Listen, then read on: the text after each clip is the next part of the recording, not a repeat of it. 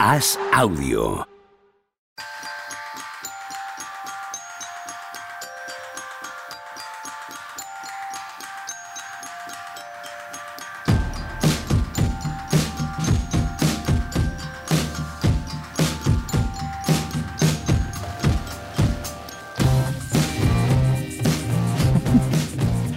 Pues no quiere el cabrón que, de Tony Vidal que grabemos esto en directo, pero. La melancolía, dice el pero otro. qué necesidad, tío. O sea, qué necesidad. La melancolía como, como la canción de Camilo VI. Pero, Es que pero lo que que lo mío no es, quedando maravilloso. pero lo mío no es melancolía, es odio. Pepe. O sea, yo detesto la NFL, no quiero saber Ya, nada de ella. ¿no? Y yo, ¿Tú por qué? yo, pues yo por un lado solo quería, el otro día en el descanso del partido de los Texas, dije a ver si nos ganan y se acaba esto, tío. Me he pasado semanas sufriendo esperando ese partido. Joder, es que Yo, vamos a la- yo la odio a muerte. La odio a muerte. Es, es la única competición que me hace sentir esto. Sí, Está este odio visceral y que no quiero saber nada más de ella y no quiero volver a ver un partido en el resto de mi vida. Y, y ya está. Es una competición espantosa, normal. durísima. Hasta que empiece el año que viene. No, no. eh, Sí, claro, pero es, es- de verdad, es, es tan dolorosa. y les van a volver a ganar los mismos el año que viene. No, no, no, por fortuna no, por fortuna esto se acaba aquí. Por Bueno. fortuna esto, esto toca final, ¿sabes? Hay, creo que son 77 jugadores agentes libres, ¿sabes? no hay problema. Esto, esto, esto, ha tocado, esto ha tocado punto y final aquí. Es verdad que tenía, yo lo, yo lo acabé de ver y me tenía que poner a currar con la NBA y, y tenía una sensación horrible, tío. Sin ser mi equipo de...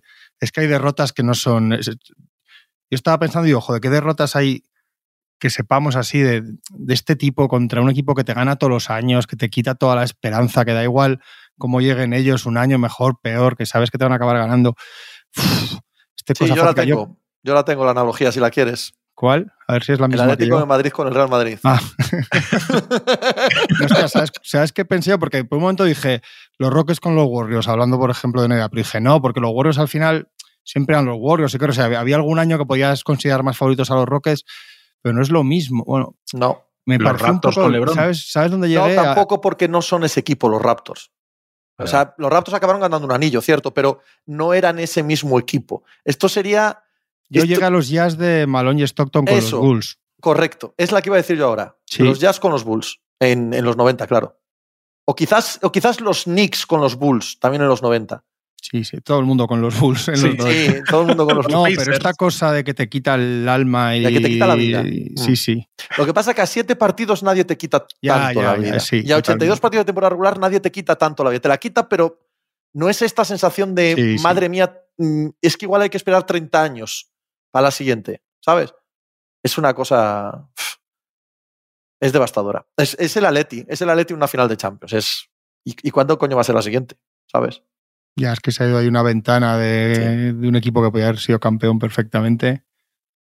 Este año es que además que es- ves que más allá que el- los vaivenes de los Bills, ves que era el año para ganar a los Chiefs jugando en Buffalo, sí, pero, sí, sí, sí. pero ves que no, Yo- yo creo es el que- que más te quita la sensación Sí, de decir. "Es que nos ganamos. Pues si te ganan de Total. 30 y te sacan del campo, pero dices, es No, que no es eso. Es, es- sabías que eras inferior a, a los Ravens, ¿no? O sea, sabes que aunque ganases este partido, lo normal es caer la semana que viene, pero es el gran enemigo en el año en que peor están, en el año en el que tú consigues jugar en casa por primera vez, eh, la sensación de que todo llega, todo no, ¿eh? porque las bajas en defensa de los Buffalo Bills, o sea, terribles, eh, que yo creo que es por lo que acaban perdiendo, pero bueno, da igual, no es, no es una excusa, es una explicación.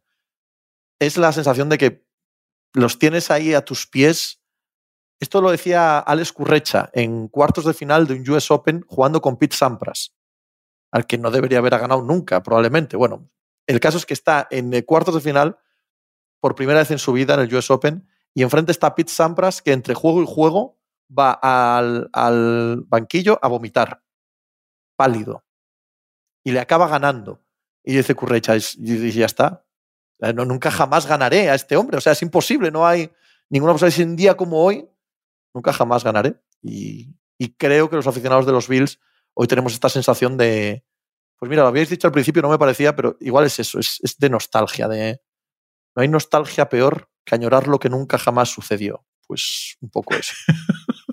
es que tiene ahí cosas. Pues esto es lo momentos que quería yo que escuchase la gente. Que estabais aquí los dos ¿Y así. tú, crees, hombre. y tú crees que la afición de la NBA le importa mucho esto? Hombre, verme sufrir a mí sí. Sé que el fandom de este programa ver a Hay cualquiera de nosotros sufrir como ¿eh? perros si, si les este va bien. punto sí. de la derrota eh, tiene Sí. algo que no se da mucho en deporte, que todos los equipos, muchos equipos pierden todos los años, pero, pero este peso específico de una derrota, yo no. Yo acabo el partido y digo, si yo tengo que escribir una crónica, hablaría de, de, de Sísifo y de Prometeo y de cosas Sí. de, de- del peso del alma dentro del cuerpo. No sé, pero no, no Yo he hablaría hecho, de he hecho fútbol todo el podcast hoy, he hecho todo el podcast hoy, el, el mío, eh, desde el punto de vista del aficionado destrozado.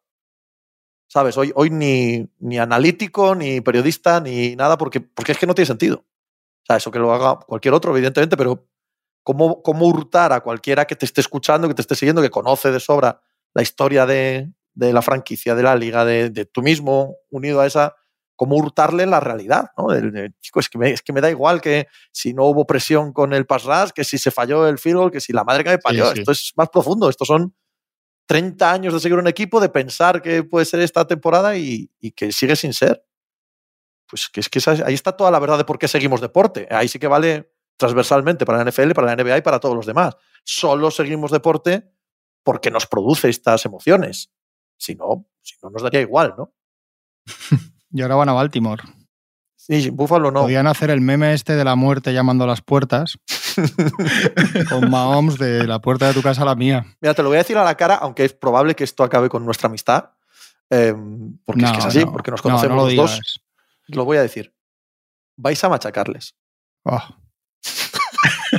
Es que, ¿Sabes es que es sois malo? mucho lo malo mejores, que tío. yo a lunes, a sois mucho mejores. lo creo, tío. Ya. Lo que pasa es que el jueves ya sabes que voy a estar intentando que no se juegue el partido. Pero lo creo. Y es que además viéndolo decía, es que la cabeza me dice, o sea, yo quería, el que no quería ver de la FC erais vosotros, era Claro, Búfalo, sí que somos mejores que Kansas. por la inercia y tal. Y estos luego viéndolo digo, luego seguramente sean los que te ganen estos, pero luego viéndolo digo, hostia, es que es imposible que nosotros perdamos, bueno, imposible no, pero es muy difícil que nosotros perdamos con estos, porque el, el nivel físico no tiene nada que ver con el de Búfalo, con las bajas que dices. Entonces, o sea, me parece muy difícil que perdamos, pero vamos, el, hoy es lunes, el, el viernes voy a estar metido bajo O la sea, cama. esta semana se ha cargado al equipo de Pepe y la semana que viene juega contra el de Juanma. Eso Se es. ha cargado el equipo Pasa que de ya final de conferencia. O sea, ya el que gane Super Bowl. Vale. Sí, se ha cargado el de Pepe en semifinales de conferencia y ahora juega la final de conferencia. Es decir, que igual el lunes que viene tenemos la misma narrativa, pero en lugar de, de No, Pepe, de no. Juanma. Van a ganar. Van a ganar, Tony. Hazme caso. Van a ganar. Van a ganar. Y no te puedes imaginar cómo voy con ellos. O sea, no te puedes imaginar. Soy más de Baltimore que, que Avon Bergsdale. O sea, soy la persona más de Baltimore de la historia yo ahora mismo. No, y además si pierden, pues estaré disgustado y tal, pero es que esto de Pepe es que pierden, llevan varios años perdiendo Sí. con ellos. Hay un, hay un tema ahí. Y es la primera vez, eh, al ser a un solo partido, eh, es muy relevante dónde se juega. Claro. Y es la primera vez que se juega en Buffalo, porque siempre Kansas hace mejor temporada regular. Entonces, como te ganaban allí es bueno, pero el día que les toque en Pues el También. día que les toque en Buffalo, También ha tocado. exactamente lo mismo. Bueno, hemos conseguido llevar a Buffalo la alegría y la felicidad de tener a Taylor Swift allí. Eso sí es verdad. O sea, esa, esa alegría de todos los niños de Buffalo viendo a Taylor Swift por la ciudad, por el pueblo, eso sí se ha llevado. En, vuestro- en nuestros equipos de la NBA, yo es que no recuerdo nada así con los Lakers. Recuerdo derrotas concretas. Hombre, los Lakers es muy claro que tuvo que ser una cosa así, pero todavía peor de, de tirarse por un puente lo de, lo de los Celtics de Bill Russell, obviamente. Claro, sí, sí. Como perdían todos los años. Claro, que acabó Jerry West completamente chiflado y sin poder ver ni, una, ni un jersey de color verde por la calle. pero yo de lo que yo recuerdo, y años concretos o equipos, pero yo, yo no sé si. ni- es que no hay, no hay, no hay muchos casos, ¿eh? de verdad. de- Yo diría, yo diría que los Sacramento Kings de principio de siglo con vosotros. Sí, también. Esa sensación de, de que siempre chocaban con el muro de los Lakers. Eh, Es un equipo que pudo ser campeón, ¿no? Pero en realidad juegan un año en playoffs. Claro, es que, es que tampoco dos, hay no esa sé. historia continuada, efectivo. Sí, sí, sí, solo es un año. Lo que pasa Sí, es que sí, sí. esa sensación de que se les interponían siempre los Lakers, ¿no? Sí, hombre, juegan alguno más, pero así gordo de verdad, de- bueno, no sé. Sí. Los Spurs tampoco han tenido ninguna así. ¿No? Ningún rival. Quizás Cleveland, mira, si es que tampoco es, es reescribir la historia. es que los años buenos ganaban. Claro, es que si es, es que LeBron- es difícil esto, es que de verdad no es difícil. no, no hay tantos casos. Si hubiesen perdido, si los Cleveland Cavaliers hubiesen perdido el de la remontada, es decir, si todos los años Golden State Warriors hubiese ganado a Cleveland, sí. esa sería, lo, esa sería la comparación más obvia. Pero es que ganaron, o sea, ganaron un año, no vale tampoco, ¿no? Sí, también eran muy favoritos siempre. O sea que bueno, te ganaban y decías, menuda putada que existan estos, pero bueno, Sí. Mm. Sí, porque esta que, cosa. que se repitiesen cuatro finales seguidas, como ha pasado ahora con, con Cleveland y, y Golden State, ¿eso desde cuándo no pasaba, Juanma? Yo creo que en la NBA no había pasado nunca, ¿no? Mm, Si acaso No Lakers si- Celtics de los 60. No, Sí, yo- pero yo claro, estos iban no. alternando. Sí, yo creo que no, porque se metía por ahí algún año San Luis, ¿sabes? Pero yo, yo creo que no. Voy a comprobarlo. mientras- Y en los 80. En los o sea, 80. claro, gana, Lo que pasa es que ganan Lakers y. Celtics alternamente, pero yo creo que al final las juegan entre ellos. Bueno, no. No, no, No, no, no, porque no, no. Hay, hay una, hay una que se mete en los Sixers, Eso hay una que es. se mete en los Rockets. Los Rockets, correcto. Sí, no, es no. Sí, sí, Ellos sí. juegan tres solos y juegan solo tres en total, ¿no? Es que, y no son seguidas. eso es. Sí. Juegan en el 84, en el 85 y en el 87. Joder, pues la sensación, desde la distancia, porque yo estas cosas no las miro, pero la sensación es que han, que han jugado las finales, todas las finales de los 80 son son Celtics tres. Lakers. La primera de los Lakers es Es con los Sixers, sí, sí. luego pues Lakers Sixers, luego Celtics Rockets, luego Lakers Sixers otra vez. Sí, sí, sí. Está la de luego el del 83 es el que ganan los Sixers, Sí, el anillo. eso es. Hasta el 84 no juegan. Y Sí, luego sí. juegan 84-85, que ganan uno, uno cada uno. El del 86 no llegan los Lakers. Y luego juegan en el 87 y no juegan más. Claro. en el 88 Luego ya están los son Pistons. ya son los 88, Pistons. 89. Sí. Sí, sí, sí, finales juegan tres en realidad. Claro.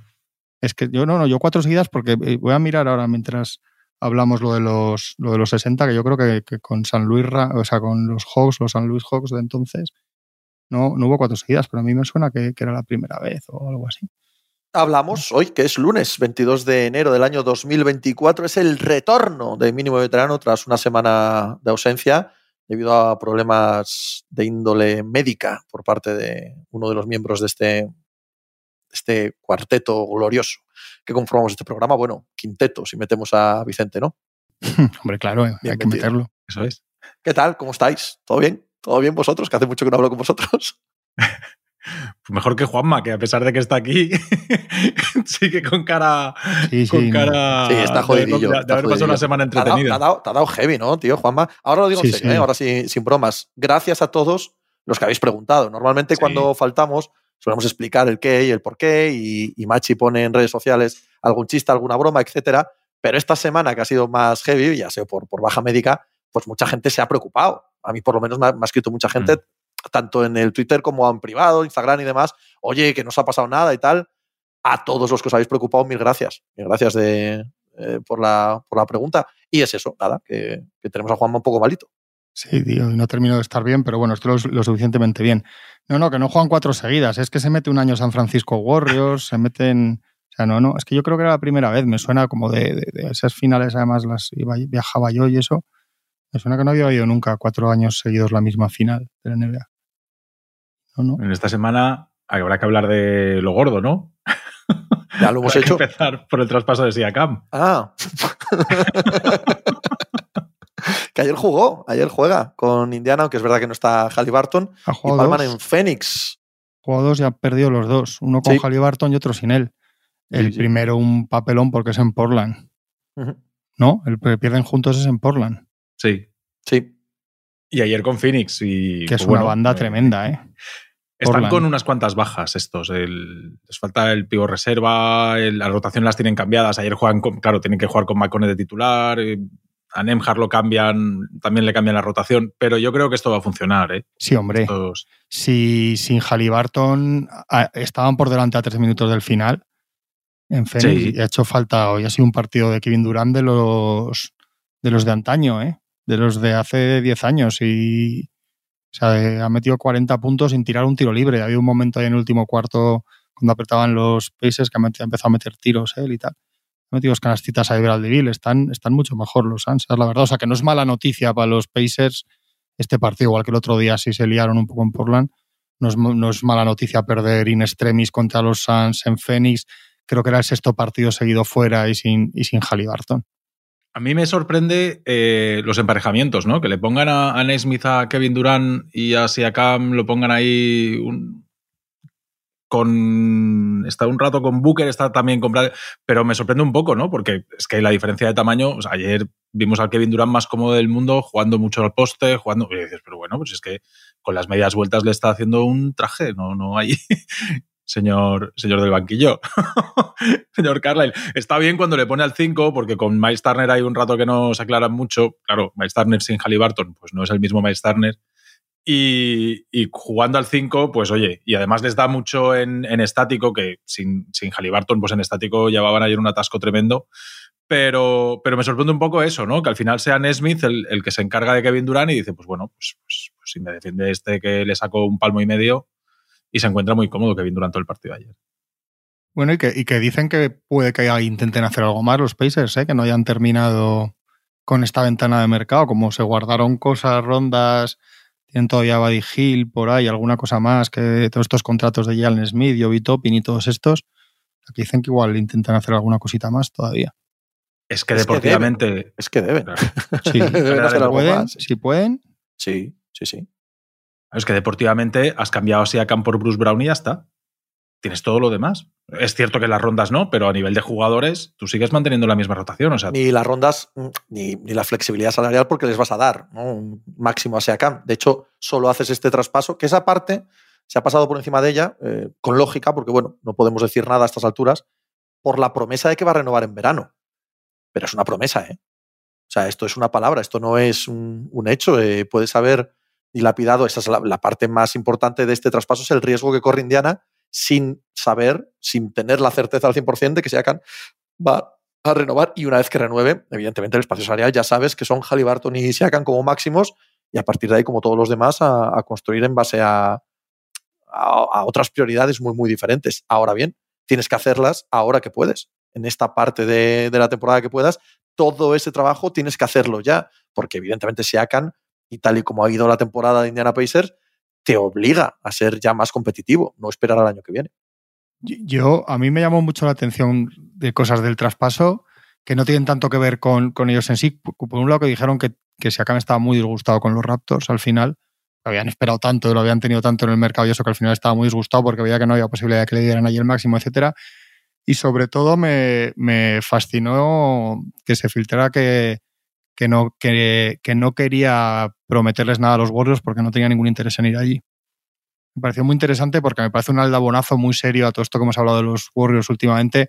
Cuando llega el momento que un jugador de este nivel ya no quiere ir allí, ¿no? Te dice, no tengo ningún interés en renovar allí con la que tenéis montada, igual en Indiana con Halliburton, que tiene 10 años menos que vosotros y me pareció interesante, me pareció bastante significativo de cara a lo que a, cómo se ve dentro de la propia NBA todo lo, todo lo que son los Warriors ahora mismo. Yo sí que lo habría hecho. A pesar de esto, yo creo que está bien que lo hagan. Si luego les sale mal en verano, pues habrá algún palo, pero yo creo que está bien que lo hagan.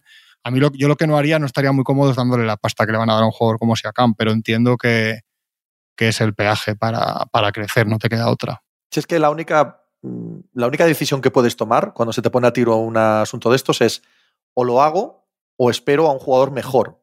Ya está, ¿sabes? Lo que no puedes es quedarte atrás, no es no es no hacer nada y esperar que con este equipo llegas a más. Bueno, eso no va a suceder. Entonces tú tienes que utilizar los activos que tienes para mejorar el equipo. Y si te pone a tiro, si acá. Entonces tú tienes que poner en la balanza, si doy todo esto, ya no puedo darlo por un jugador mejor que aparezca en el mercado. Entonces tienes que factorizar si va a aparecer ese jugador mejor y si tú puedes aspirar a él. Si no, tienes que hacerlo. Tienes que hacerlo. Y, yo creo que aciertan. Creo que en los Pacers no iban a salir opciones mejores. Es verdad que ahora tienes que ser Halliburton y Siakam con contratos máximos y lo que mejore Maturín y a ver si eh, mueves o intercambias con eh, todo el resto de jugadores que tienes. Sí, pero ya a un nivel menor. Este equipo a partir de aquí es Halliburton Siakam. Yo sin duda lo haría. A mí me parece que es un, riesgo, porque si no fuese un riesgo no habría ninguna decisión que tomar, lo haría todo el mundo, y, se te ha puesto a tiro y, chico, has dado este paso. Puede salir mal, pero sin ningún género de dudas me parece muy valiente y muy honrado por parte de Indiana. Además ellos en verano no podían, no podían prácticamente acceder a él. O sea, ellos tenían que para ficharle directamente como agente libre necesitaban rechazar la opción de equipo de Bruce Brown, soltar a Buddy Hill y a Otopin, renunciar a cortar a McConnell. O sea, necesitaban hacer una serie de cosas para tener la capacidad de, fichar un agente libre gordo como Siakam en verano, que era muy arriesgado hacer todo eso sin tenerlo atado y reatado. Entonces, a mí, jolín, estas cosas, en, en un sitio como Indiana, que además que sabemos que no van agentes libres así como así, a mí me parece muy bien. Y ahora realmente lo que tienes que buscar es, con todo lo que te quede, buscar una tercera espada de nivel, porque el 1 lo tienes claro, el 2 también lo tienes claro y es un 2 de, nivel dentro de la NBA.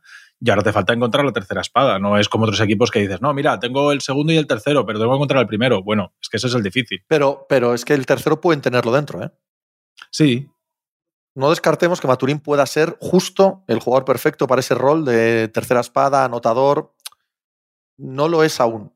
Pero no tienen. Ahí sí que es verdad que pueden mantener el pie en el freno un poquito, esperando que este jugador acabe siendo eso. ¿eh?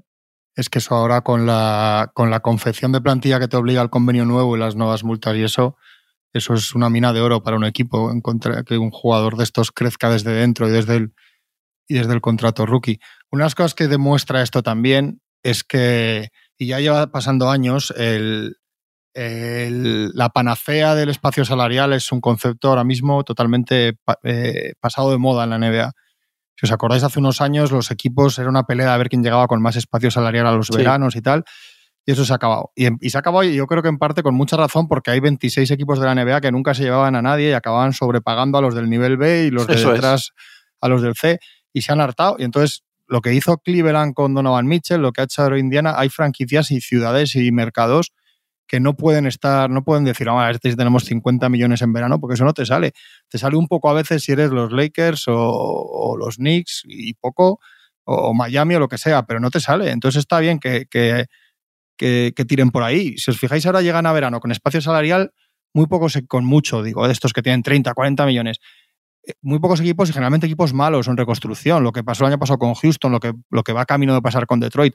Pero los equipos buenos no suelen funcionar y así. O ha cambiado la forma de confeccionar los equipos, ¿no? Y estos son, estos son buenos ejemplos. Y luego leí un dato que está bien para valorar también lo que hablamos siempre de las rondas.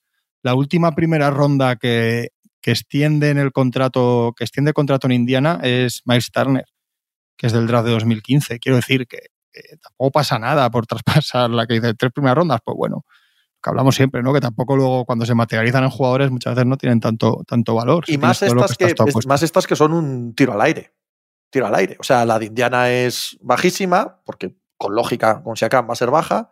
Eh, la que dan de Oklahoma City Thunder o, la peor de Oklahoma Clippers, no sé cuál, es seguro final de primera ronda. Eh, la que da en 2026, pues si todo va horriblemente mal, será buena. Pero si va normal con Halliburton y Siakam, pues va a ser la de un equipo que no va a estar en lotería. Es decir, por supuesto que tienen un valor intrínseco estas primeras rondas, pero un 26, un 28, pues jolín, tiene el valor que tiene en esta liga, ¿no? Que es, que es hacer banquillo la mayor parte de las veces y meterte en una rotación y que haya suerte en el caso concreto de un jugador que acabe siendo un poco más, pero eh, por porcentaje es muy poco. Sí, era en el momento del traspaso eran ronda pick 19, pick 27 y además, si, si, todo te sale mal en el 26, aún así la tienes protegida a 1-4. O sea, que además, por si acaso, se, han, la han protegido por decir, hombre, no, no vamos a regalar un número uno del draft o un número dos en un traspaso así. Se la han podido proteger y es lo que tiene, pues cuando negocias, cuando sabes que en cinco meses vas a perder al jugador gratis. Entonces, claro, no te queda más remedio que tragar casi con lo que te ponen encima de la mesa. Y respecto a lo que hablabais, yo creo que ahora mismo ningún equipo se plantea ser contendiente al anillo serio sin estar prácticamente metido en el segundo aprón. O sea, estar pagando lujo a full, porque es que si no, creo que no hay manera de. Salvo Oklahoma. Pero, es, una, eh, pero es, una, excepción tan, tan gigantesca que o sea, no, es quitarte la razón. ¿eh? no, no, no, hay otra forma. No, pero probablemente estos se, tendrán que meter. A ver qué pasa este año, ¿no? Porque este año de verdad es que ya están ahí. Pero el, movimiento con sentido eh, siguiente es poner todas las rondas y algún contrato por un tío de un máximo. Y entonces ya ponerle al Shai al lado a alguien de primer nivel y decir, ahora sí, ahora sí que damos miedo desde el primer día. ¿Tú crees que van a ir ¿eh? con lo mismo? Yo es que creo que Presti eh, está pensando en la siguiente jugada. Es derribar un poco el debate, pero bueno, entendednos, ¿vale? Eh, está pensando en la siguiente jugada, que es cuando tenga que dar el máximo a, en 2027, dentro de muchos años, cuando te que dar el máximo a, Holgren y a, ver Jalen Williams qué clase de contrato le pide y, ¿sabes? máximo, ya te lo digo. A que sí, es que, les ha salido tan bien todo que, es que tiene que pensar en eso, en que se lo tiene que dar a estos, no, a cualquiera de la agencia libre. Y yo creo que, lo, que lo, siguiente que vamos a ver mucho es saber quién, quién acaba más cerca de lo que dice Tony del segundo límite sin meterse. O sea, quién hace al final una operación pequeña que le saca, porque un millón arriba, un millón abajo, te cambia totalmente las posibilidades según las multas. Pero vamos, que rozándolo como mínimo lo más cerca posible sin entrar en la multa, van a tener que estar todos, como dice Tony, absolutamente todos. Es que eso es así, no, no, no, no hay otra solución. Y lo que creo que va a ser difícil es ver equipos que hagan lo que han hecho, por ejemplo, los Suns, la apuesta de tres máximos. eso va a ser muy difícil. Igual hay algún caso concreto y según qué tres jugadores sean o cómo se te plantee delante. Pero porque mira, Filadelfia creo que dijeron que, le dio vueltas a lo de Siakam, pero que no querían verse en esa, ¿no? Cuando le den el, la pasta a Maxi, no querían verse con Maxi, Envid y Siakam, porque huyen de ese formato, ¿no? De, lo de tener tres de estos y, y, arrear luego con contratos mínimos y parches y tales, que es muy arriesgado. Y lo que, lo que está haciendo Fénix, por ejemplo. Entonces, ahí yo creo que también va a ser eh, otro de los manejos de. O sea, quién gasta y gasta y se pasa y se pasa, pero justo se queda como en el precio justo, no en el concurso de la tele, quien se queda por debajo de, aunque sea 500 mil dólares, por debajo de, esto que te, que te capa completamente tantas posibilidades de movimiento. Con esa intención, no, no la del segundo, sino la del primer eh, límite, es, es, el movimiento por el que se mete Pelicans. Que lo que todo lo que está, se está rumoreando es que lo que quieren es ahorrar, ahorrar, ahorrar. Toda la vida en los Pelicans es igual. Sí. Pero es que este, que es lo que decías tú, pero que no sé si se ha entendido bien, que esto es para evitar no pagar el primero, el de toda la vida. Claro, esto, es. pura tacañería. Esto no es. Sí, sí, sí, No es que te limite deportivamente, no, es no querer pagar. No es que te limite deportivamente, porque a Balmer y a Leikov y a tal y a tal les importa un pijo, por eso lo han hecho así. Pero el problema es que no vas a poder hacer ciertas cosas. Es que lo de los Pelicans es otra vez la falta de ambición de muchos equipos que no están. Está pasando en Sacramento, en tal, en equipos que no tienen ambición. Y mira, en el este están estos y están los Knicks, que son dos equipos que ahora mismo les pica les pica mucho la cosa y están ahí, por, igual hacen alguna otra cosa tal, pero son dos equipos a punto de, dar el salto para, el siguiente nivel competitivo porque están haciendo cosas. A mí me pareció muy feo lo de, los Pelicans por eso, porque dije, joder, ya estamos en un momento que tenían que estar a ver cómo pillas a los Thunder, a los Wolves, no sé qué, no sé cuántos tal. Lo único que se te ocurre es colarte por ahí para soltar a un tío que toda la gente de Nueva Orleans llevaba desde verano diciendo que lo iban a soltar para ponerse por debajo del, del impuesto el de toda la vida y, es lo que han hecho y, a, tirar la temporada, vamos, a tirar digo, a, seguir para adelante, no a tirarla. Sí, es que están en esa situación de, de, estos están a, estar espabilados porque tienen jugadores, tienen... De hecho, lo último que se filtra es que tienen en el mercado a Herb Jones porque no quieren eh, tener a todas las estrellas, más Trey Murphy, más Herb Jones, cuando Herb Jones tiene un contrato cojonudo que está con 13 millones por ahí por temporada. Y no, no, están mirando de sacárselo y probablemente entiendo que será a la baja, porque el objetivo no es reforzar el equipo ni nos hace falta un jugador en esta posición. No, no. Lo que están diciendo es no vamos a poder mantener pagando, o sea, no vamos a poder estar pagando a todos estos. Hay que sacarse a alguien. Y el que, se, por el que se rompe la cuerda es por Herb Jones. Es triste que un equipo en mitad de tabla, con estas circunstancias que está, eh, piense en ir a menos. Claro. Es, muy y con jugadores jóvenes. Porque hay cosas que tienen sentido, más, menos, pero todo al final es, esa franquicia tacaña. Hay cosas que las hacen bien o mal, pero todo siempre con los Pelicans acaba en, eso, en, mirar, mirar el dólar demasiado. Es que ese equipo, para, para plantearte mover a Balanchunas o a McCollum, o de verdad, porque la sensación que da es que Ingram al lado de, de Zion no sirve de segunda espada, probablemente al lado de nadie, pero, pero al lado de Zion está claro que no y tienes ahí tres piezas para mover con buenos salarios, tienes algunas rondas, pues bueno, intentar ser agresivo y llevarte a alguien y ponerle a Zion a alguien que le encaje y hacer ahí un dúo potente, pues no, pues soltamos ahí a uno que cobra 12, 13 millones y ahorramos más dinero para después los demás. Pues bueno, vale, pues ya sabemos los pelicas quiénes son. Sí, hombre, a medio y largo plazo seguro que están pensando que si se les pone a tiro una opción de estas la van a ejecutar pero da igual, porque lo mismo que decíamos con Siakam, ¿cuántas veces se te va a poner a tiro una opción así siendo los Pelicans y estando en este modo ahorro? Pues muy pocas, muy, muy pocas. Y, aunque estés preparado para ellas, lo normal es que existan eh, en la pole cuatro, cinco, seis franquicias como tú que sean más agresivas y que consigan más a este tipo de jugadores. Y por eso sí, es una situación, situación que, te da la, idea de que no van a progresar y, y por lo tanto que van a malgastar esta, bueno, pues este buen rendimiento deportivo que han sacado este año que está un poco por encima de lo que esperábamos. Mira, luego ver es otro ejemplo que no caía de lo que os decía de Cleveland y ahora Indiana, de equipos de, mercados que han dicho para que vamos a estar llegando a verano con 35 millones para que luego ni nos cojan el teléfono los, los buenos de verdad, ¿no? Que no van a venir aquí. El caso es que al final se está haciendo ahora una jerarquía nueva en el oeste, ya lo hemos hablado este año, o parece que se está haciendo, ¿no? y tú puedes estar en el tren del que tiran los Wolves y los Thunder, puedes estar donde, donde quiere estar Sacramento Kings, donde quiere estar Dallas Mavericks, donde quiere estar Nueva Orleans Pelicans, porque es lo que se están jugando esos equipos. Y aquí pierdes un año y a veces pierdes cinco. O sea, a veces el tren que pierdes ahora te cuesta luego tres o cuatro años recuperarlo. Te cogen vuelo los Thunder, te hacen algún movimiento, te hacen un equipo potente y ponte a buscarlos a, corto plazo, ¿no? O sea, es, en, estos, en estas pequeñas cosas te juegas más que esta temporada y la que viene. Y, y, llueve de siempre en el, en el caso de Nueva Orleans, de, es un equipo muy cicatero, que es un equipo que no quiere, que es que ahora hay menos, yo creo, por todos estos propietarios nuevos, este nuevo perfil de propietarios que hay en la NBA que han ido llegando, pero esto había mucho en los propietarios, las familias de toda la vida, de equipos que decían que no, aquí no se paga el impuesto, que apañados con lo que hay y, y, para adelante, que bastante gastamos. En Oklahoma fue así. Eh, ¿Por qué perdieron a James Harden en su día? Evidentemente porque había que dar muchísimo dinero, ¿vale? Pero no fue una decisión deportiva de San Presti el quedarse estancados en el contrato de Westbrook, de Durant, de Ibaka y de Harden. Fue una decisión de la propiedad. La decisión de la propiedad que dijo, esto no lo vamos a sobrepagar, tienes que, que hacer algo, pero no vamos a pagar, y es por lo que pierden a James Harden. No sé si han aprendido la lección o no, o directamente no hay lección que aprender. Le fue bien en lo económico al propietario y va a seguir siendo así.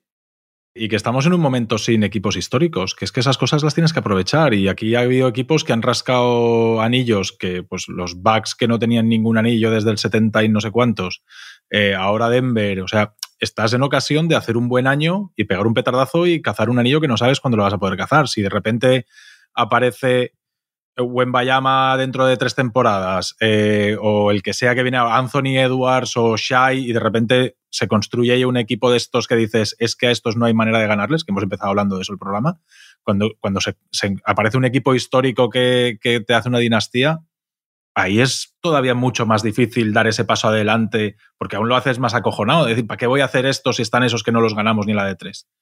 Entonces, ahora, con, lo difuminado que está todo un poco, que parece que cualquier equipo, bueno, estamos en enero y evidentemente hay dos, dos, tres equipos que están por delante, pero no es eso de otros años que decías, no, no, es que las finales de este año son Cleveland y, Warriors y no pasa nada raro. De ahí que haya que aplaudir a Indiana Pacers. Eso a Indiana Pacers se le ha presentado una oportunidad, una oportunidad que, claro que sí, claro que les ancla a ser Halliburton Siakam a futuro, por supuesto, pero la coges. Es que ¿cuál es la alternativa de Indiana?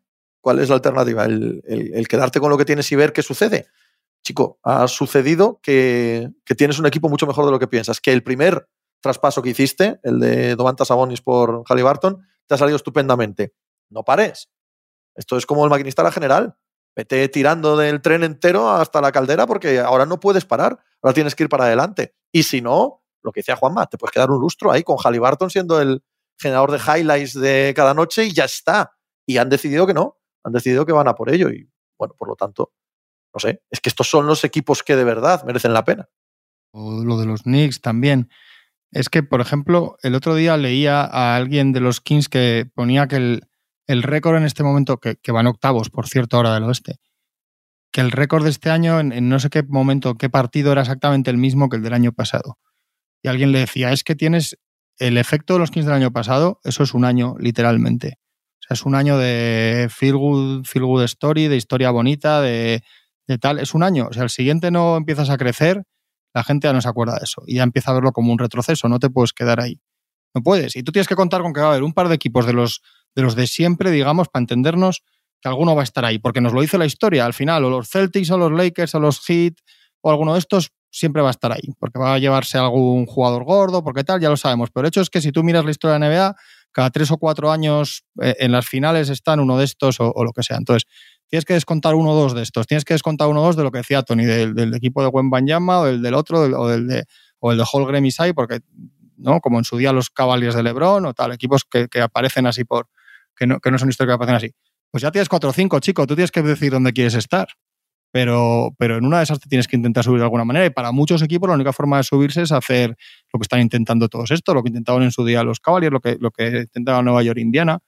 Lo que yo creo que Dallas está, yo creo que Dallas sí que se mueve y miran mucho. Yo creo que es que les falta, no encuentran o tal, pero yo creo que sí están en ello. Yo veo más, yo veo más parálisis en Sacramento. No sé si por un poco por mm, un poco muy queridos de lo que tienen, demasiado queridos, y en Nueva Orleans del dinero, estos dos casos para mí son clarísimos, lo que os digo, de, este, de estos equipos que están en un columpio que, que, lo mismo eres tercero que eres, que eres noveno y, el año te parece una pochez cuando llega mayo. Y en Toronto no, probablemente han tenido que coger lo que les ha ofrecido el mercado en los dos casos, ¿no? Pero no tiene mucha coherencia lo que han hecho. No. No tiene mucha coherencia, por un lado, rondas del draft y futuro, y por otro lado, jugadores que estén ya para competir como Quickly y como Barrett. Es verdad que los dos jóvenes y los dos en un contrato manejable, y bueno, pero no parece empastar el traspaso a Nunovi con el traspaso de Siakan. Es verdad que podemos estar todavía a ciegas, ¿no? Que Ujiri ahora eh, puede mover esas rondas o puede mover a los jugadores o lo que tú quieras y, y, tirar para uno de los dos lados. Pero no parece que tenga mucha coherencia interna cada uno de los dos traspasos si los analizas juntos. Yo creo que son traspasos tribuneros. Es decir, con los dos creo que pierdes, pero el, el, la, narrativa, el eslogan que tú dejas del traspaso, pues en uno te has traído a dos jóvenes con proyección y en el otro has sacado tres primeras por Siakam. Es decir, que cara al público, cara a la tribuna, queda bien el titular. Después, cuando te vas y profundizas y analizas cada uno de los movimientos, ya dices, hombre, pues aquí, pues no, de lo que estabas diciendo hace seis meses a lo que dices ahora, has perdido muchísimo. Y cuando te sientas y miras realmente lo que has cambiado con Nueva York, pues, pues mira cómo está jugando Nueva York desde que ha llegado este chico. Y en el otro, pues eso, oye, no, que hemos cambiado a Siakam por tres primeras acabando contrato nos le quedaba seis meses aquí. Pues bueno, queda muy bien decirlo, pero cuando vas y analizas en concreto qué primeras son, que lo decimos muchas veces, que si están protegidas o no, o no es lo mismo una primera de Detroit o de Orlando, Orlando ahora ya no, pero, pero Washington, por ejemplo, que una de los Celtics o, de los Bucks. No tiene nada que ver, es una primera igual, pero no tiene nada que ver. Entonces creo que son traspasos un poco eso, para, para salir adelante, salir del paso, pero, pero en ambos casos yo creo que pierde. Y ojo Redder, ojo Gary Trent sobre todo, ojo Butcher, ojo Bruce Brown también dicen que igual lo redireccionan rápido para otro lado. O sea que puede cambiar mucho de aquí al 8 de febrero Toronto Raptors. De hecho, lo de Bruce Brown es cómico, macho. ¿Habéis, ¿Recordáis alguna vez que un jugador en un equipo dijese públicamente, ah, sí, sí, sí. se vendiese públicamente como Bruce Brown diciendo que estaría encantado Tibodó con él y que sería un jugador que Tibodó amase y tal, es una cosa, tío, que, coño, que estás en un equipo que no son los Knicks, ¿no? Sí, sí, sí, es curioso. Siendo que creo que todas las partes tienen razón. O sea, que ni Ujiri quiera Bruce Brown, a los Knicks les vendría de puta madre, él estaría genial. Siendo que todo el mundo tiene razón, es, no sé, no suele verse este, este desparpajo a la hora de hablar Hombre, de estas situaciones. Tibodó con este ya, con este ya en uno vital, es que es una felicidad ya. Pero, pero, pero absoluta. falta una que se lo ese para hombre, por favor. conquistar pequeñas repúblicas, para, hacer ya saltos por anfibios. Que es, que los, yo Toronto a mí, para mí se resume en, en, qué es lo que pasa cuando, cuando aguantas demasiado la, la, mano en la partida y ya está. Cuando no haces las cosas cuando las tienes que hacer, claro. pues acabas haciendo un poco lo que, lo que puedes y no lo que quieres y tal. Y yo me he fijado bastante en lo que les he visto estos días y sigo pensando lo mismo de, bueno, Barrett hemos hablado más de él que ni Funifa, pero sigo, me sigue pareciendo peor que, al, que a muchísima gente que leo Quickly, no lo puedo evitar y me siento un poco culpable. Intento pasa decir. ¿por qué, ¿por qué no me, ¿sabes? Me, me, lo, me, lo, pongo, sí, lo miro? Sí, sí, sí.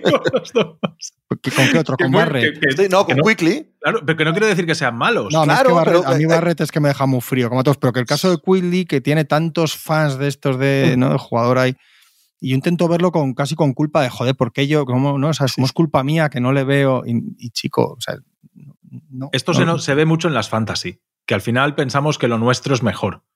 Y, y yo hay una frase que digo mucho que es. ¿De la, qué fantasy las hablas? Las fantasy, bueno, las fantasy de baloncesto. Yo, de... los, yo no las juego, pero lo todos sé, lo los sé, usuarios de fantasy que conozco creen que su equipo es una putísima mierda. Ah, pues yo no. cambiarían yo a, ojos, a ojos cerrados con el del rival. O sea, si en términos generales, no hay uno, uno que esté contento con su equipo fantasy. Pues en Planeta yo tengo unas cuantas ahí y, y no, no, pues, pues, tú pregunta por quien sea, que vamos, que te vuelves loco. Supongo que a mí también me pasa, pero yo, la clave es practicar el desapego y entender que, que lo que tienes tiene un valor ahí. Ponte en el sitio del otro, a ver de verdad lo tuyo que vale y cuánto estarías dispuesto a pagar por ello. Ahí, lo, empatizar, es que esto va de eso. Y no habéis nombrado a Scotty Barnes. ¿No sobrevaloran también a Scotty Barnes en Toronto? Es que no les queda otra que apostar por él. No, no, no, que apueste por él me parece estupendo. Pero es la misma sensación con Barrett y con Quilty. Es, que quede claro que no digo que sea mal jugador, al revés, un jugador estupendo. Pero los escuchas hablar de Barnes o de construir en torno a Barnes, no llega a la parodia de construir en torno a Jordan Poole que hemos llegado a escuchar en alguna que otra ocasión. Pero me cago en la leche. Es que es Scotty Barnes. ¿No? El otro día Rajakovic poco menos que poniendo la altura de Anthony Edwards y cosas así. Calma, ¿no?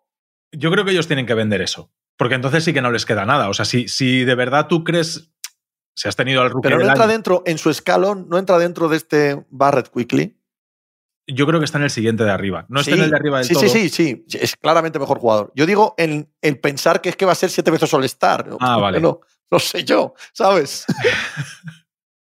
Teníamos ya las dudas cuando le draftearon, ¿eh? Que está ahí, que le cogen por Incluso delante. cuando le otorgaste el rookie del año teníamos dudas. es que hizo buena temporada esa, joder. Que sí, que sí, que sí, que sí. No, y es un muy buen jugador. y es sí, bueno, pero es verdad, sí, sí, pero es verdad, yo estoy de acuerdo. Que... Pero nos sorprendió a todos un poco que lo pillasen por delante de Jalen Sachs, por Sí, ejemplo. sí, sí. O sea, ese, ese draft es una de las sorpresas que hay ahí, que parecía que estaba en otro famoso escalón, el famoso tier, que estaba por detrás, y al final le, le cazaron ahí. Y claro, una vez hecho ese movimiento, tú lo que tienes que hacer es decir que es la releche y tal. Y, yo creo que es el camino que no les queda otra, que tienen que tirar para adelante con esto. De hecho, igual han aguantado todo lo que han podido porque querían asegurarse de que este chico daba, daba de sí lo que esperan de él. Igual por eso no han hecho otros movimientos que parecían mucho más claros en febrero o el verano pasado y esperando a que este chico rompiese a jugadorazo. Sí, porque querían probar otra forma de jugar con el, con la bola y tal, ¿no? A, a tener claro todo eso antes de tal. Yo es que es lo que digo siempre, en la NBA tú lo que tienes que tener es la superestrella, eso es lo más importante y lo más difícil. Entonces, muchas veces vas juntando, le ha pasado a Toronto, ¿no? Vas juntando jugadores muy buenos, tal, pero a veces es mejor. Para mí, por ejemplo, los Spurs están por delante de la mayoría de los equipos en reconstrucción, porque tienen a Gwen Banyama. Además sea un desastre, sea muy tal, pero ya tienen el premio gordo, que de esos, si es lo que parece, y, y yo creo que lo es, hay 10 como mucho en cada generación, o sea, hay 10 tíos que tengo 7, 8, igual son muchos 10. Pues si tienes uno de los que parece que va a ser de esos, es que eso es lo que hay que hacer. Oklahoma tiene todo lo demás y todo tal, pero si no vas ahí en el traspaso de, de Paul George, no te parece. O sea, si tienes, hombre, Holgren va a ser muy bueno y tal, pero que al final la clave es tener a uno que dices, en los partidos de playoffs, ¿quién va a ser el mejor jugador en pista? Y dices, el mío. Oklahoma es que hay muchos partidos, casi todos los partidos que juega Oklahoma, menos los de Denver, los de tal, el mejor jugador que hay en pista es, es suyo, contra muchos rivales ahora mismo, en 2024. Eso es lo que hay que tener. Entonces, y eso es lo que está por delante del todo. Y si tú tienes lo que hablábamos de los Nets, ocho tíos que todos son buenos secundarios, tal, y los juntas, eso vale menos que tener a uno buenísimo rodeado de cuatro mangarranes, porque lo hemos visto mil veces en la NBA. Sí, sí, sí. ¿no? Y, y- y- y les pasa. Entonces, y no te vale juntar siete rondas o, o cinco tíos del perfil, eso, eh, Siakams, no sé qué, Anunobi, siendo buenísimos todos. Pues lo que tienes que tener es uno, uno para empezar. Y yo creo que Scotty Barnes no, es, no va a ser uno de esos. Mm. Ah, seguro. Eso sí que es lo que hablábamos. Yo vengo muy excitado con Bayama, ¿eh? Muy, muy excitado. O sea, los Es que últimos diez un mes. Lleva un Sí, mes. Es que a nivel estadístico es top 10, top 15 de la liga jugando 25 minutos. No llega. O sea, es que es una cosa. Es que es, es que es una cosa ahora mismo. eh, el otro día, al final de partido que hace contra, contra Atlanta, después contra. Que sí, que son equipos de. pues, los, equipos contra lo que, los que los Spurs compiten. Pues Washington, Atlanta, todo esto. Pero de verdad que, que es, la, es la sensación de estar jugando con un muñeco de la Play eh, con todo 99 y, y de 2, 2.50. De dos- o sea, es, es una sensación de chetao de verdad, de, de- del juego bugueado, porque dices, es que le, tiras cualquier melón a dos metros del aro y es que el tío la coge, te la hunde, eh, cómo reacciona, balones sueltos, que, que parece que sea un tío de 1,80 que coge el balón, se lo pasa por debajo de las piernas, hace un reverso, no sé, o sea, ahora sí, ahora esto es lo que queríamos y da igual ganar partidos o no. Podemos entender, en los Spurs se puede entender que, que se, que se intente tanquear otro año para ponerle al lado a alguien y decir, vale, pues con buen Bayama, con el rookie de 2024 y con Basel, tiras para adelante. Pero es que nos preocupaba el tener dudas de si Bayama era capaz de esto. Y ahora sí, ahora ya está todo el mundo tranquilo y dices, bueno, ahora ya nos hemos, nos hemos relajado y ya, ya sabemos que tenemos lo que esperábamos. Poca intranquilidad ha habido, ¿eh? Bueno, ha habido algún momento con dudas, ¿eh, Pepe? Sí, yo, yo puedo comprar. eh, si estás muy, muy metido, un mes, dos meses, acaba de Sí. debutar, no llega, vale, lo puedo comprar. Pero en ningún instante ha parecido que no pudiese hacer esto. O sea, no lo estaba haciendo, eh, habría que cambiar ciertas cosas, vale. Pero el jugador en sí mismo, o sea, nunca ha dejado de ser una, un freak de la naturaleza que, que no, no da uno abasto a, a verle las virtudes. El rookie del año, los dos meses, se, los ha se lo ha llevado Holgren. Sí, sí, no, no quito una cosa por la otra. Y, y puede acabar llevándoselo también Chet Holgren, porque vete tú a saber a partir de ahora lo que sucede, ¿sabes?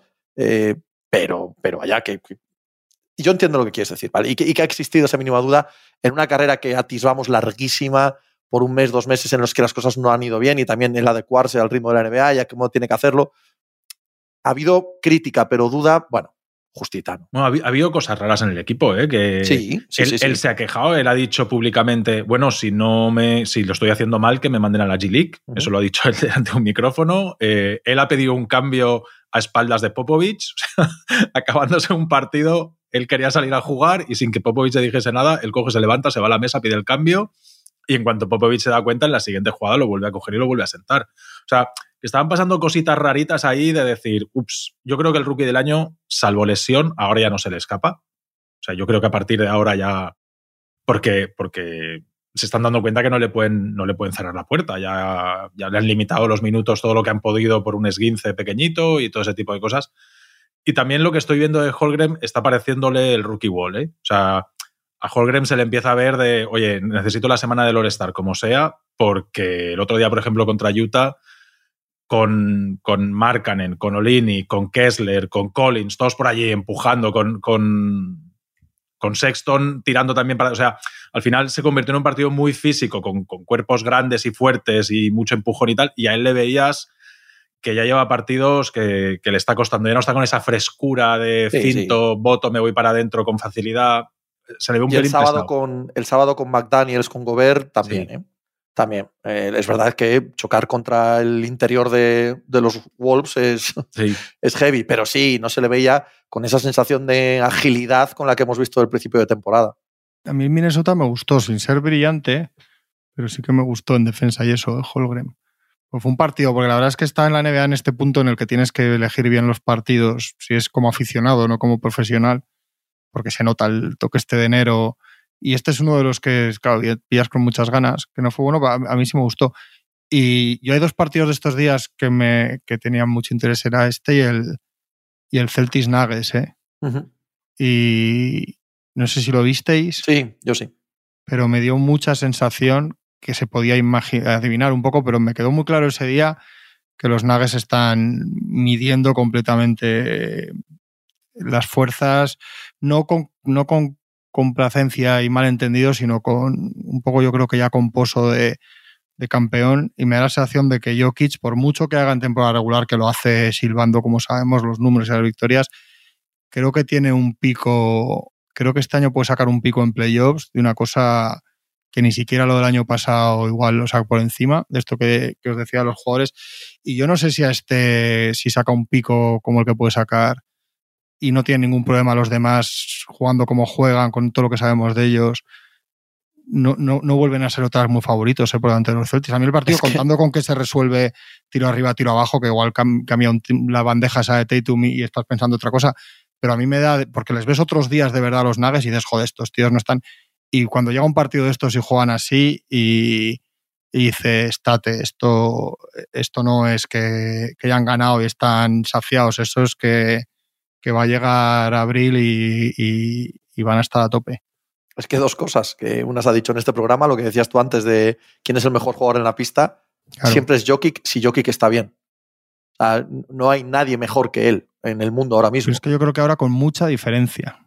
Pero además, es que mm, lo que dices de que puede llegar a un pico a un superior, yo al menos los dos meses de playoff del año pasado de Jokic, a mí, a mí particularmente me parecen uno de los picos que he visto de ningún jugador en toda la vida.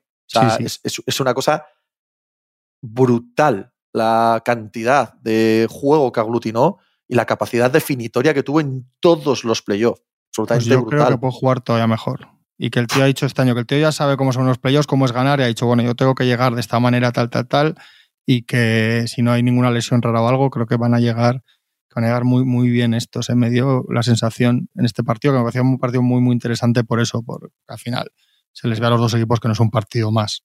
Ayer estábamos hablando de qué jugador no es histórico todavía, pero lo puede ser, y de lo que hay ahora mismo en la NBA. Es decir, quitando a LeBron y a Curry, que evidentemente son top 10 o por ahí, eh, el, el, jugador que todavía no está en ese debate, que no se le tiene en cuenta en los rankings históricos y tal, y que se puede meter, de los que tenemos ahora mismo encima de la mesa, probablemente Jokic sea el que más cercano está. O sea, si Jokic ahora de repente Pues yo lo que comenté era, si gana dos de los próximos cuatro anillos, que está ahí, este año podría ganar perfectamente, es candidato número uno, y, gana otro más con tres anillos y con cuatro, cinco, seis temporadas que va a estar compitiendo el MVP, que le caiga alguno más, es de lo más cercano. Y, y además, a nivel de estadísticas acumuladas de puntos, rebotes, asistencias, triples, dobles, no sé qué, All Stars, o sea, el jugador que está más cerca de poder competir eso, aunque a él se la suda, es, es, probablemente Jokic, de, de, lo que viene por detrás o de lo que está ahora mismo en su prime. Yo creo que eso es adelantar mucho acontecimientos, no tenemos ni idea de lo que va a pasar. Sí sé que hoy ahora, hoy ahora es el mejor jugador del mundo con cierta distancia. Sí. O sea, está por delante, obviamente, de los veteranazos que acabas de nombrar, pero está también por delante de sus pares. Mm. Sí. Está por delante de Antetokounmpo, está por delante de Embiid, está por delante de, eh, no sé, Doncic es más joven, pero entendemos lo, que decimos. No hay nadie que esté a la altura de él ahora mismo en la liga, pero ni de cerca, en mi opinión. Es, es una diferencia como, como no hemos notado en los últimos años del mejor jugador. O sea, cuando Antetokounmpo fue el mejor jugador, no tenía esta diferencia.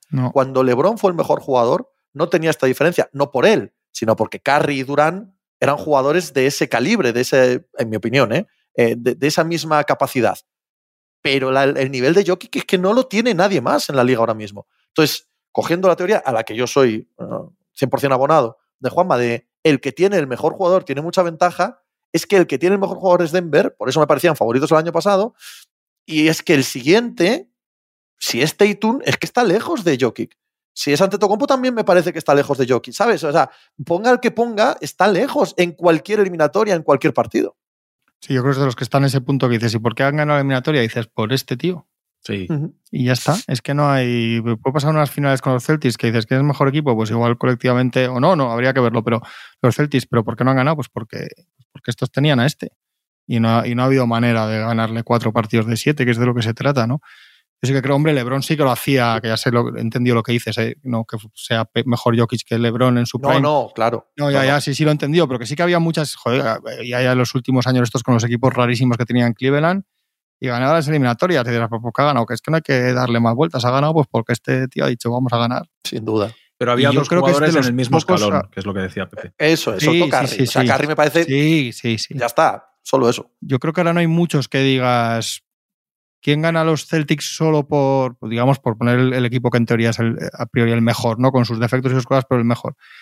¿Quién tiene un jugador que digas es que este tío puede, aparte de todo lo demás, claro que ya sabemos que les hemos visto cuando se ponen a defender, el Jamal Murray de playoffs, etcétera, bueno, ¿quién tiene un jugador? Es que en Bid eh, no le hemos visto hacer eso al hombre, pero tampoco. O sea, yo es que ahora mismo no sé si hay otro jugador capaz de, hacer eso, de decir, es que van a ganar porque está este. ¿quién va a ganar? Y dices, este porque va a ganar este tío. ¿Cómo? No lo sé, pero va a ganar.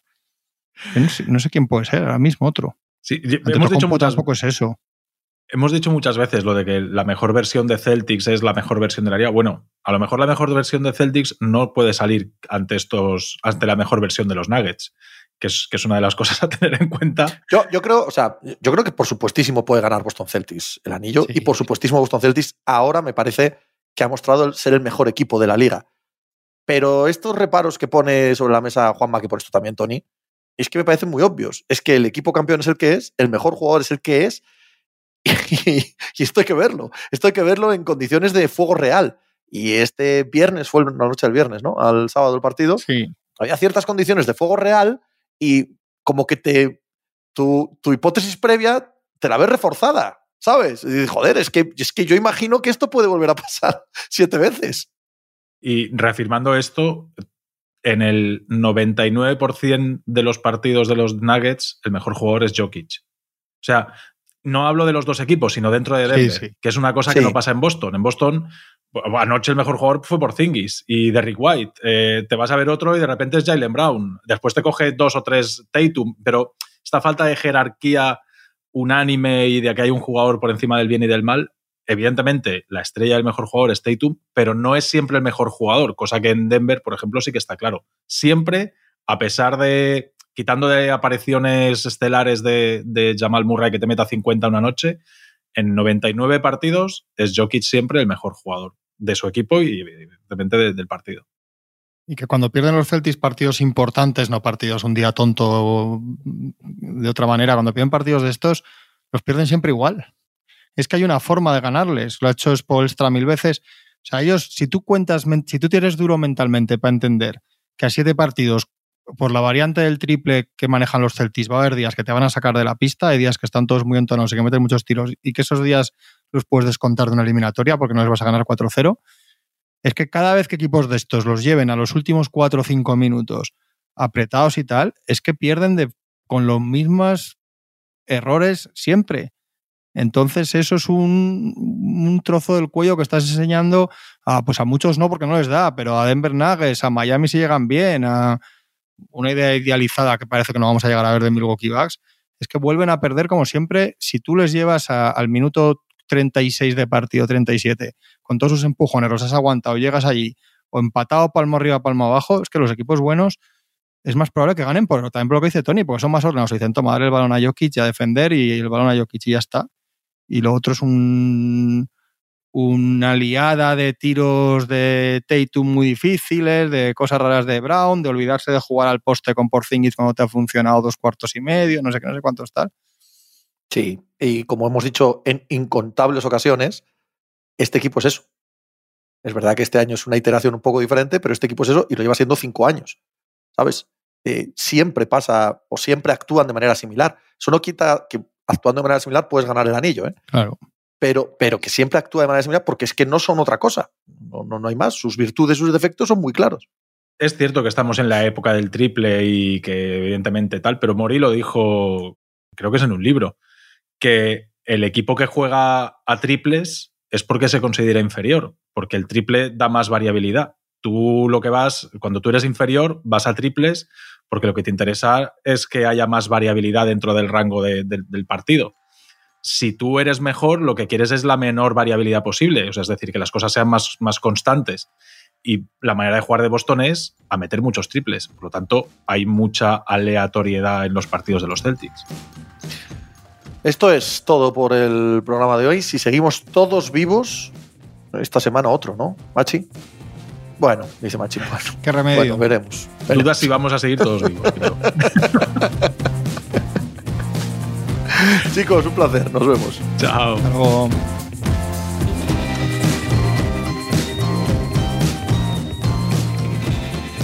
Pues muchas gracias por habernos acompañado en NBA Mínimo de Veterano. Muchas gracias por haber escuchado este podcast que es original de As Audio con la producción de Javier Machicado y la realización de Vicente Zamora.